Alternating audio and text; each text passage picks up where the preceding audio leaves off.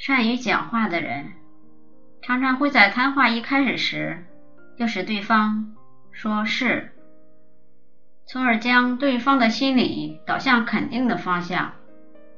当我们与人交谈时，千万不要一开始就往彼此之间的矛盾方向靠拢，而是要先把达成的共同意见放在前面加以说明。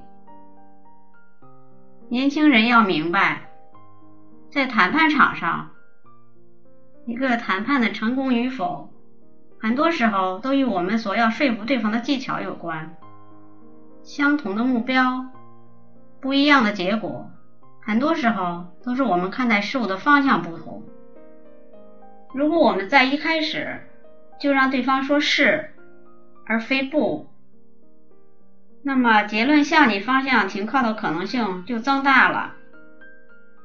苏格拉底曾经在研究人类语言的过程中发明了一种长胜辩论法，叫做苏格拉底辩论法。这种辩论方法的基础是肯定对方的答复。然后自己提出的每一个问题都会得到别人的赞同，这样连续不断的获得肯定的答复，反对者就会在不知不觉中承认他的观点。由此看来，当我们在跟人们谈话时，不要刚开始就谈彼此之间相左的意见，不妨谈些彼此间赞同的事情。如果可能的话，您更应该提出你的见解。告诉对方，你们所追求的是同一个目标，有所差异的只是方法而已。这样才能循序渐进地掌握他人的心理。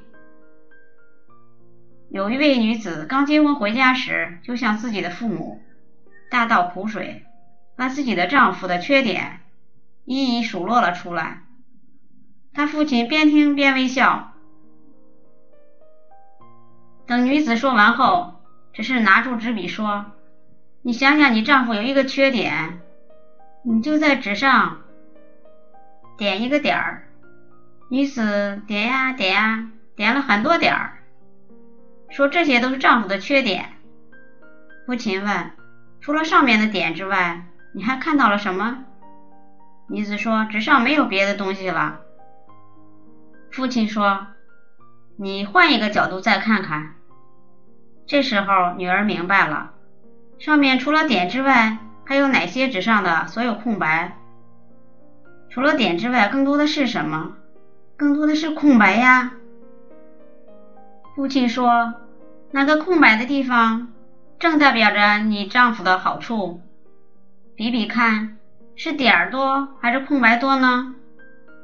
女子一下就想到了丈夫还是有更多的优点。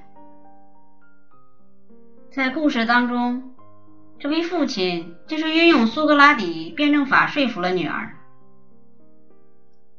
很多时候，当某个人做错事时，如果我们一开始就说对方错误的话，对方就会有一种自尊心受到伤害的意识，从而进行自我辩护或固执己见，而不接受你的说法。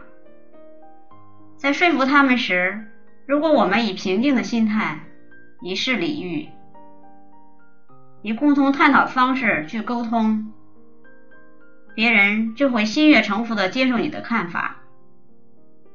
阿夫斯特教授曾经在他的《影响人类的行为》一书中说过一段话：一个不的反应是最难克服的障碍。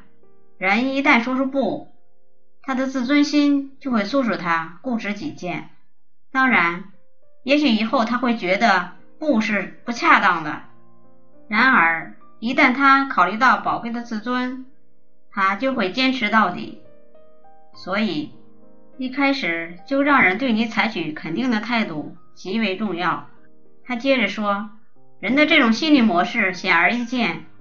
当一个人说了不以后，如果他的内心也加以否定，他全身的各个组织就会协调起来，一起进入一种抗拒状态。反过来，如果他说了是，情况就会恰好相反，他身体就会随之处于前进、接受和开放的状态，这将有利于改变他的看法或意志，使谈话朝积极的方向发展。因此，我们在生活中，当和他人碰到相互有分歧的意见时，如果你要获得人们对你的同意，那么规则就是使对方很快的回答“是，是”。